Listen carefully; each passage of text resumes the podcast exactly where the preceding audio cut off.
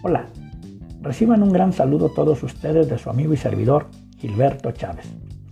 En esta ocasión les compartiré lo que hicimos junto con mis amigos Mauri de Colombia, Javier de Chile y Francisco de Ecuador, todos ellos ergónomos, durante la Semana de la Cultura Laboral que año con año organiza Canacintra Uruapan. Comenzaré con Mauri, quien tituló su participación Diseñar para el teletrabajo con enfoque ergonómico en donde resalta que la improvisación de los espacios de trabajo en nuestros hogares debido al confinamiento que actualmente vivimos no cuenta con las condiciones adecuadas, generando consecuencias en lo físico y en lo psicosocial.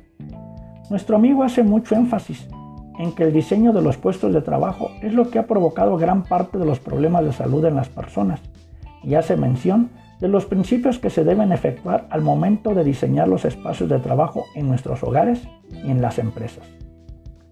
La participación de Javier, titulada Importancia de la actividad física en el teletrabajo, refiere a los beneficios de realizar actividad física, acotando que en la actualidad las personas no tenemos actividad física y menciona las consecuencias que el sedentarismo ha propiciado. Javier destaca los beneficios que se tienen en la salud física y en la salud psicológica por realizar actividad física y menciona la contraparte, es decir, los efectos negativos por la inactividad física, mismos que afectan el rendimiento laboral.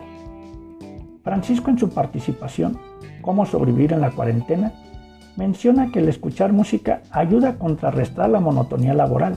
Además, favorece para obtener tranquilidad cuando las actividades requieren elevados niveles de concentración.